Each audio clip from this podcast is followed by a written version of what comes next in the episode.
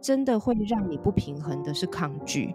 你抗拒说：“天啊，我不可以，我一定要忍在这里，就好像在憋尿一样。” 对，然后事后就会觉得说：“我为什么要忍？我又不喜欢这些人，这些人意见对我来说又不重要。”然后巴拉巴拉巴拉，就会。其实我觉得，真的让我们难受的是抗拒，是不接受。我觉得这个世界上最有价值的货币就是信任，不是钱或是什么的，不觉得吗？所有东西都是回到信任，然后别人就想说，哎，一样的话，为什么从你嘴巴讲出来就这么有效？没办法，没办法。Hello，大家好，我是 Grace。今天的节目非常特别，是摘录了我到好友 Rita 的 Podcast 节目《灵魂相谈式》的对话内容。那 Rita 是我认识非常多年的好朋友了，她过去在四 A 广告业担任策略总监，已经超过十年的资历了。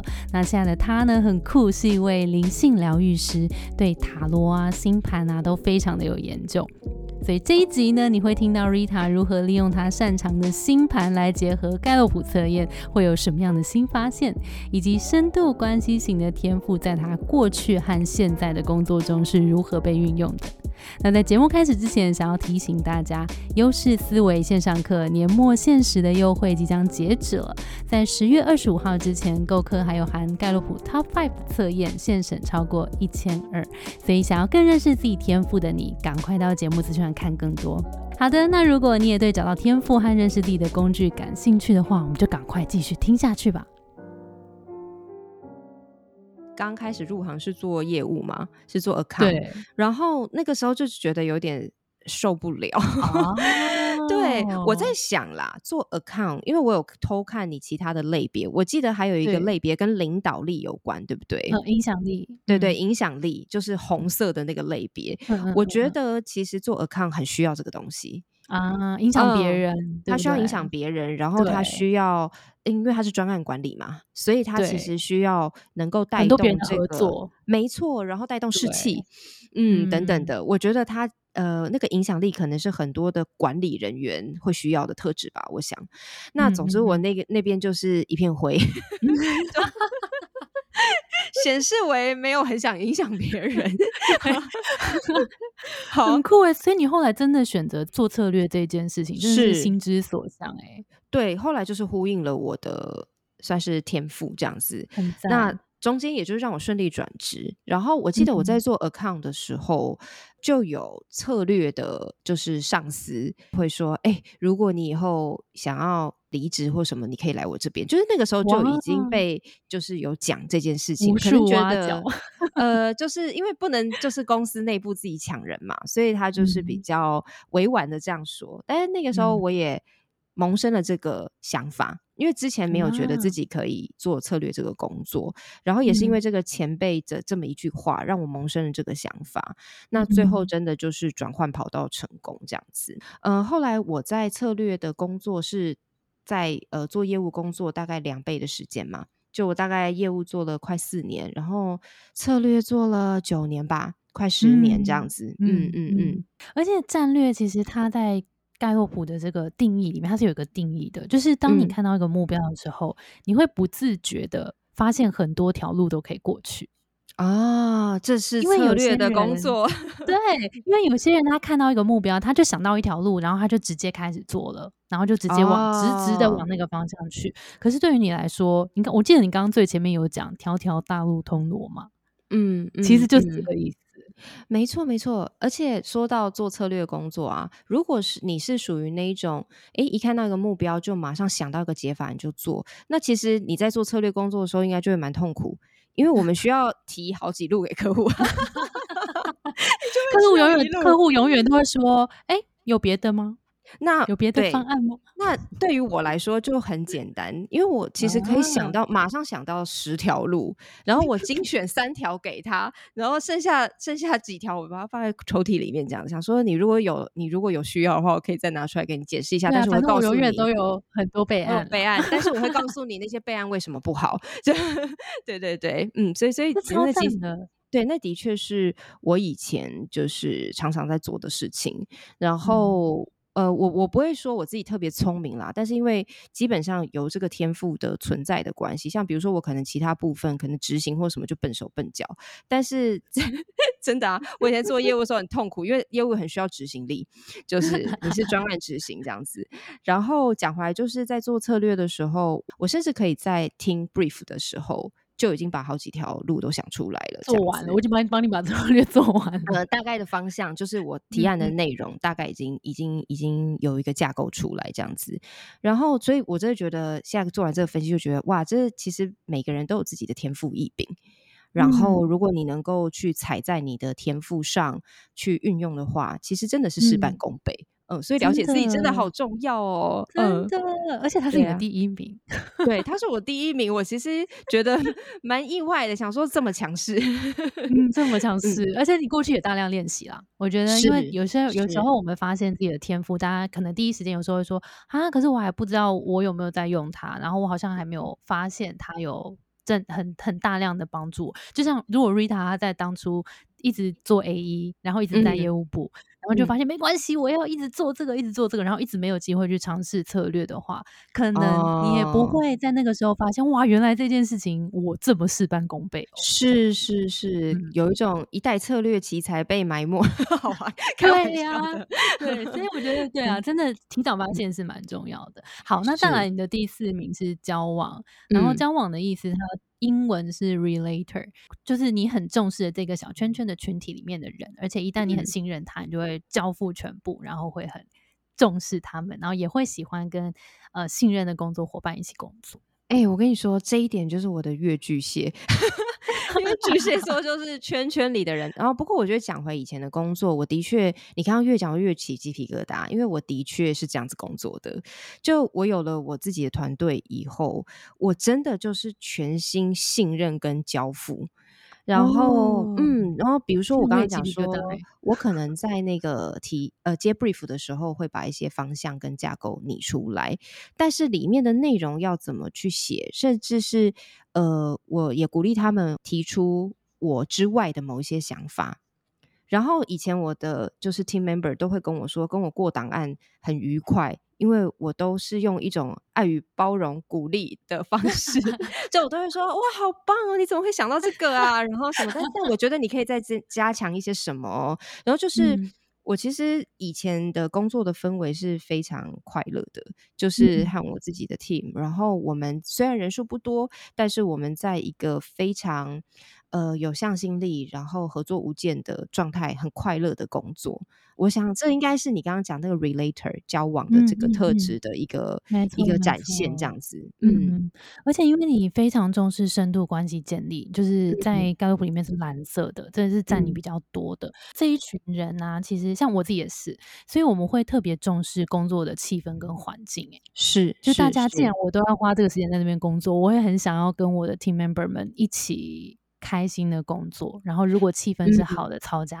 这样是哎，我觉得这件事也反映到我想到我曾经就是当 A E，曾经就是有离职过一段时间，然后那时候其实我是有去找很多客户端的工作，就是有去面试，但是很多先不管说后面面试有的对我有兴趣，有的就也没有下文，但不管，就是我想讲的是那个我进去他们办公室的那个面试经验，我发现。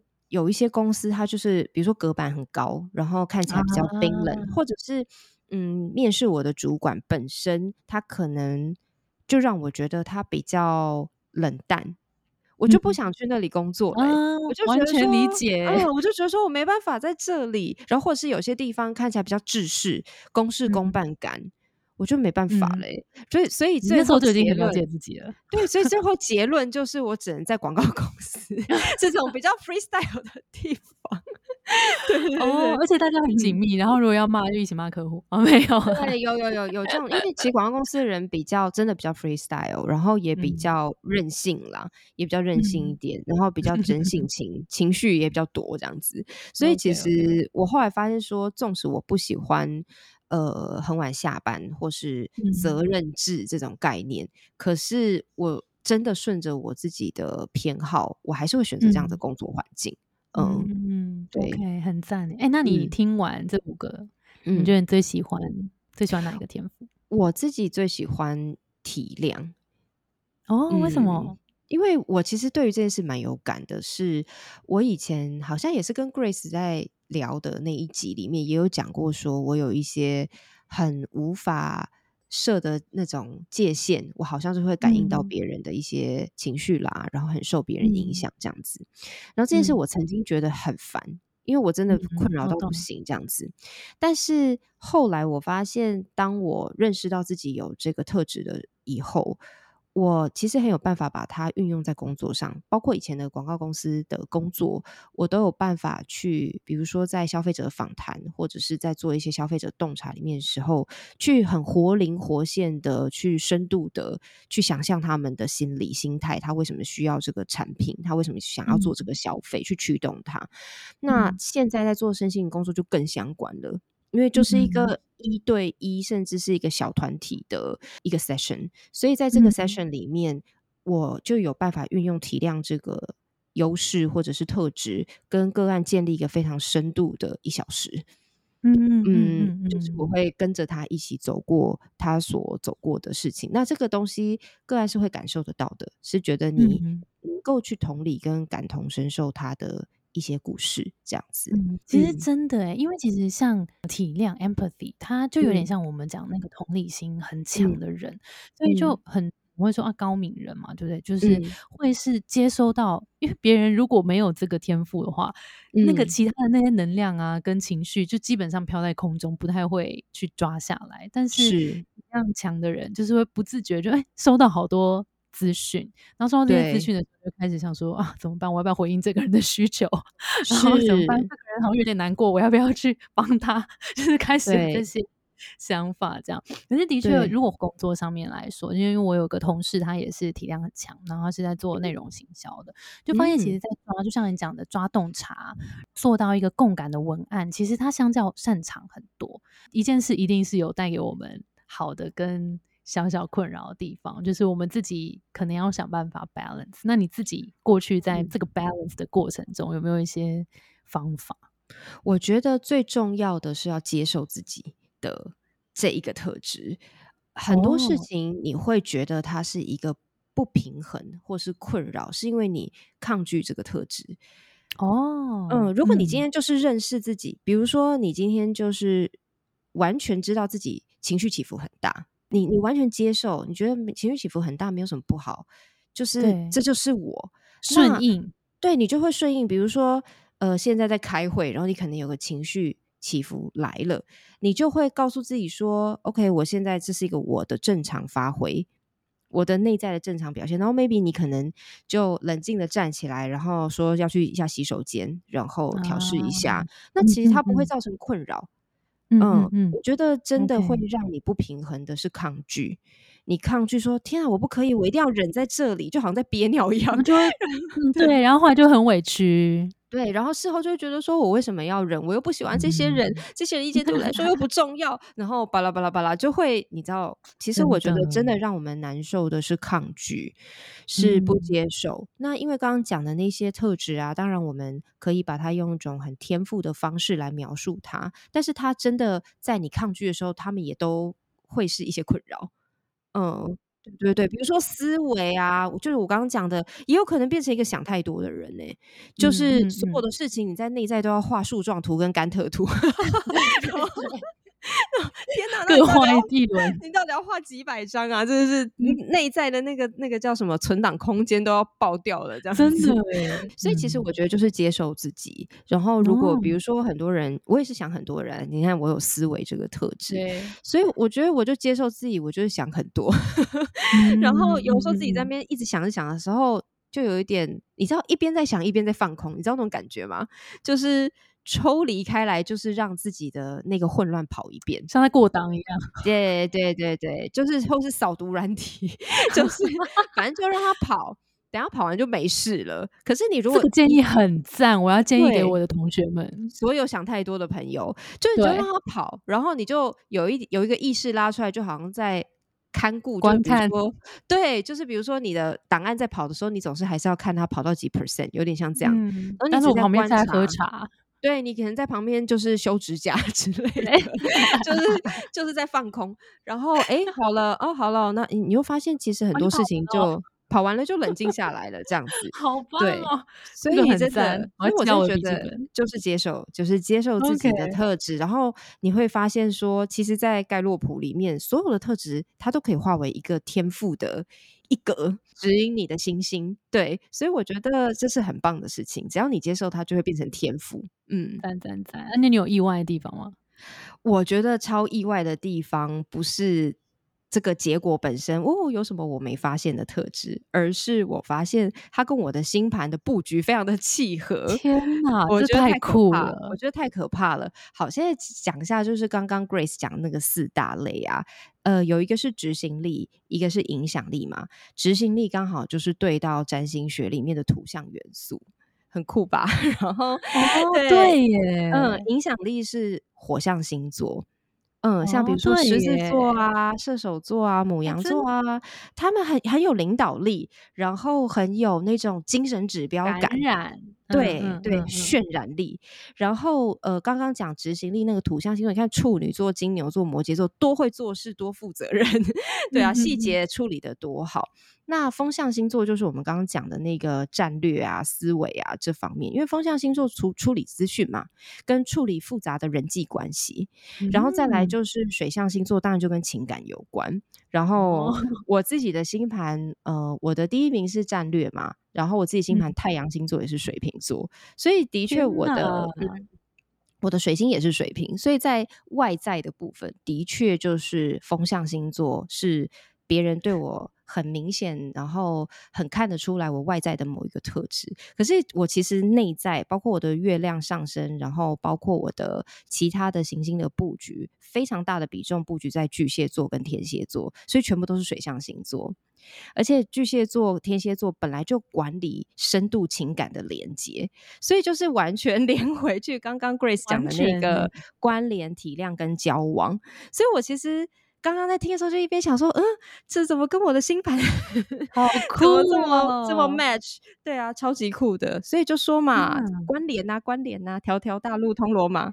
我们最近那个打算要来重启一下我们 YouTube 频道，我必须要邀请你来 聊一下盖洛普跟星盘，我们怎么把它一起看？我觉得这个真的真的真的很酷，就是很酷。叫什么？你是风象皮？然后水象骨是不是算是这样？有点像是这样，但是那个皮那个皮也很重要，就是它也是一个我的很外显，然后大量运用的东西。它是我的主要的人格跟个性，但是内在的那种潜意识情绪的运作，然后我的压力的这种感受，其实都是来自于水象星座的特质，所以真的很符合整个。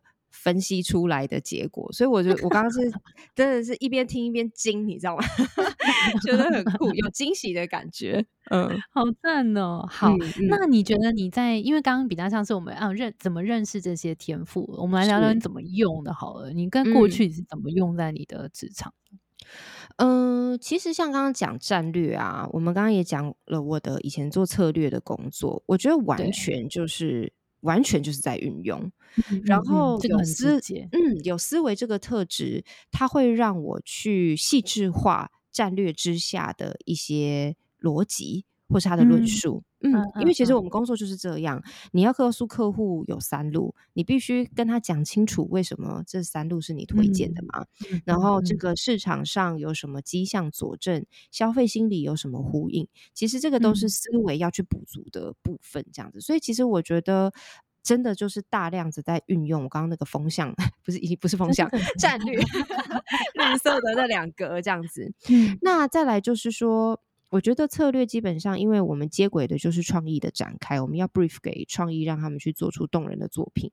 那我们对于解法，就是这个创意的展开，本来就要有想象，所以关联就是那些水象星座的部分，我觉得是帮助了我这个部分这样子。对啊，对啊，嗯嗯嗯，我可以想象说这个东西消费者会想要看到什么比较容易被打动，或是怎么叙述这个故事，我觉得好像是比较好的。那当然还是交由创意去决定他要怎么演出，可是我就会提供一些很好的想法，或者是刺激物，就有一些讨论这样子。然后再来一个是，我觉得之前职场上呢，嗯。社交技巧本来就很重要，那尤其我们以前那种工作，就是整间公司充斥着高明跟 聪明的人嘛，就是很难搞啊。对啊，嗯，所以其实我刚刚讲的那个水象星座那些特质，比如说交往啊、体谅啊、关联啊，其实我觉得在。那个职场上的人际关系都是蛮好用的。我们因为很多同学拿到报告之后，可能也蛮多这种深度关系类的天赋。然后他们有时候第一时间就会觉得说：“啊，这天赋是很没用。”譬如说，你看其他执行力很好的，好像很容易被看见；然后影响力很强的人，哦，在公就是呼风唤雨的，嗯，然后策略的人，好像很聪明。可是那个在那个就是深度关系，哦，看起来好像就是哦，是一个好人。然后不知道怎么用啊？怎么会这样觉得呢？我其实觉得有深度关系的人是一群魔法师。就是我要形容的话，你看像那个什么影响力什么，他们可能是呃帝王君主。哎，我怎么好像已经进入一个 online game？可以这样可以这样比喻，就可能是或者是骑士型的人，那个执行力很强，可能是骑士或是管家之类的。打打杀杀，对对对，打打杀杀或者是务实做事这样子。但我觉得呃，真的有。这种深度关系的是魔法师，因为我以前在广告公司就真的很深刻感受到这件事。你如果要就是你只用你的实力做事，我真的觉得太辛苦了。可是当你有很好的 people skill，然后当你能够去感同身受很多事情，然后以此为一个资讯跟指标来指引你做事的时候，你真的是真的是团体里面所有的人就是让你三分。我真的是就觉得是这样，而且有的时候你不觉得吗？一个比较有同理心、比较有体谅的人，他讲出来的话，不知道为什么那个提案就是比较容易过，因为他能够去换位思考，或者是能够他知道你要听什么啊，他不是只是要灌输他脑袋里的想法而已。对，我觉得他们真的是魔法类型的人。哎，我们就是我们，对对对，我们就是 你很容易，是因为我们两个都是深度关系人，所以才这样说。我觉得你很容易。就是 不知道用什么方法就取得了别人的信任，我觉得这件事情是很很厉害的。我觉得这个世界上最有价值的货币就是信任，不是完全同意什么什么钱或是什么的。对对对，你不觉得吗？所有东西都是回到信任。对啊，刚刚讲在职场上超重要嘛，就是像呃，你你有没有赢得 team member 们的信任，然后主管的信任，客户的信任？真的哎，你有信任，你讲 A 就是 A，然后你讲 B 就是 B，可是你没有信任的时候，你讲 A 不是 A 哎。对啊，你没有信任的时候，去把你后面的 B 到 D 全部都问完，但是有信任的时候，A 就是 A。是啊，你看是不是魔法师？然后别人就想说，哎，一样的话，为什么从你嘴巴讲出来就这么有效？没办法。没办 法，对，所以现在就是做过盖洛普分析的，就是深度关系的这些小伙伴们，魔法师们，你们是魔法师，真的，你们是魔法师。嗯，天哪，好棒！那我要延伸问一个，就是因为在职场上，当然信任关系很重要嘛。然后，但是如果我们到了一个管理者，像呃，Rita 之前也当管理者很多年嘛，然后。很多的确，你刚刚前面有聊到说，哎，其实好像需要一些影响力特质的人来当主管，好像比较顺理成章一点。那如果在你身上其实是深度关系比较多，然后影响力相较少蛮多的，你是怎么用你的其他的天赋来当一个主管？嗯，我觉得第一个是我选对了部门 当主管。呃，这个也很重要啊，就在第一时间就选对战场。是啊，是啊，因为如果我还在继续做业务的话，因为广告公司的生态是这样，呃，真正会当到整管理整个公司的，就是比如说总经理这种。干部的大部分是业务出身，大部分我我只能说大部分。那因为他们在从小就开始接受，就是很强的这个横向的管理的经验，从 A 一开始你就会管理小专案这样子。那我很快就发现我对这件事情是没有兴趣的。我对于别人的太多人的就是。那种众生的升迁啊什么，其实我没有什么兴趣想要处理，我也没有很想要管理，就是比如说公司的走向经营，真的，我其实我觉得我有选对战场。那我后来其实是选择到，其实策略部又有一点像是广告公司的研发部门，可以这么说，它是一个比较小的、比较精的。然后比较需要深度的钻研的一个部门，所以我们以前策略部的部门编制，基本上一个 team 可能也就两三个人，嗯，是非常非常迷你跟精致的编制。那这件事情就让我当主管这件事情没有那么累，就我没有需要去管理很多，不是在你刚刚讲那个交往嘛，不是在我 care 的人 的那些那些之外人，我真的是不用 care。呃，我真的是不用管他。那因为我的 team 也就两个人，我们就会变成一个超级紧密的小圈圈。那这两个人真的对我来说就是。好像我的一双儿女那种感觉，对，然后你就会非常非常细心的灌溉他们，所以就会很好去运用我的那个水象星座，哎，又又讲错，就是那深度关系的能力，对对对，你已经交融在一起了，已经把两个工具交融在一起。对，但是我。觉得你讲的那种影响力啊，它确实是需要，比如说你可能是整间公司的。呃，带领者，或者是你可能是形象门面之类的，比如说你在这个公司里面你是做 PR 发言人之类之类的，就是你如果是这种比较是形象或者是代表性的，这你的确是很需要就是影响力的量。那讲回来，我真的很不适合，是我发现我其实虽然已经是一个常常在面对公众讲话的人，但我直到现在。我在面对很多人的场合，我都还是会紧张。但是，的确有些人可能是会哇那种。下面好几百个人，整个是麦克风拿来，整个你知道，就是 对肢体非常的，对对对对对，整个就是火起来。可是我不是哎，我就是属于那种哦，你知道上升巨蟹，真的比较没办法，就是我会觉得说天啊，我真的很想回家。OK OK，所以呢，其实我觉得像当主管，我觉得大家有时候也会第一时间想到是那种哦，就是很很会指挥大家那种大将型的那种主管。但其实说真的。很多时候我们遇到那种主管，啊，不一定比较喜欢这种主管，嗯，对不对？所以我觉得从 Rita 身上比较看到的是，其实当主管也有很多不同的面向。第一个当然是呃，你的你的部门是不是其实是以，譬如说像 Rita，他是思维然后策略为主的，那刚好这个专业也对应到他的特质的话，其实你把，而且如果以策略面，其实我觉得如果你能够把一个部门或是公司的规划。然后你的策略做得很好，其实大家也会很信服你的。是的，我觉得其实找到自己的管理风格，其实也许比就是我们一定要什么样子的天赋才能当主管，我觉得反而是想要大家去打破这个迷思。其实主管有很多种，我们自己可以。对，透过天赋来找到我们适合自己的管理风格，我觉得比较重要。嗯嗯嗯，这说的真好。嗯，没错，赞赞。嗯，好诶。那我们回来聊一聊一下后来这个大转变嘛，后来就变成呃，资商，然后疗愈师的这一块。那你觉得是有哪一些天赋在驱使着你吗？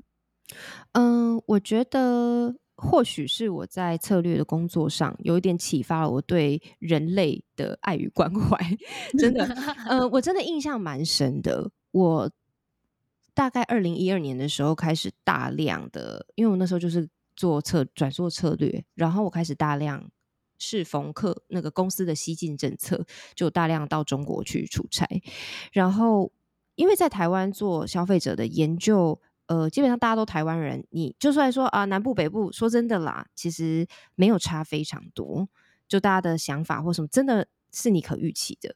但是当你去跨度又跨到真的是另外一个广袤的土地上的时候，你会发现，真的有一些你想象不到的生活状态的人出现在你的面前，然后他们诉说他们的人生，但都是你想象不到的事情，这样子。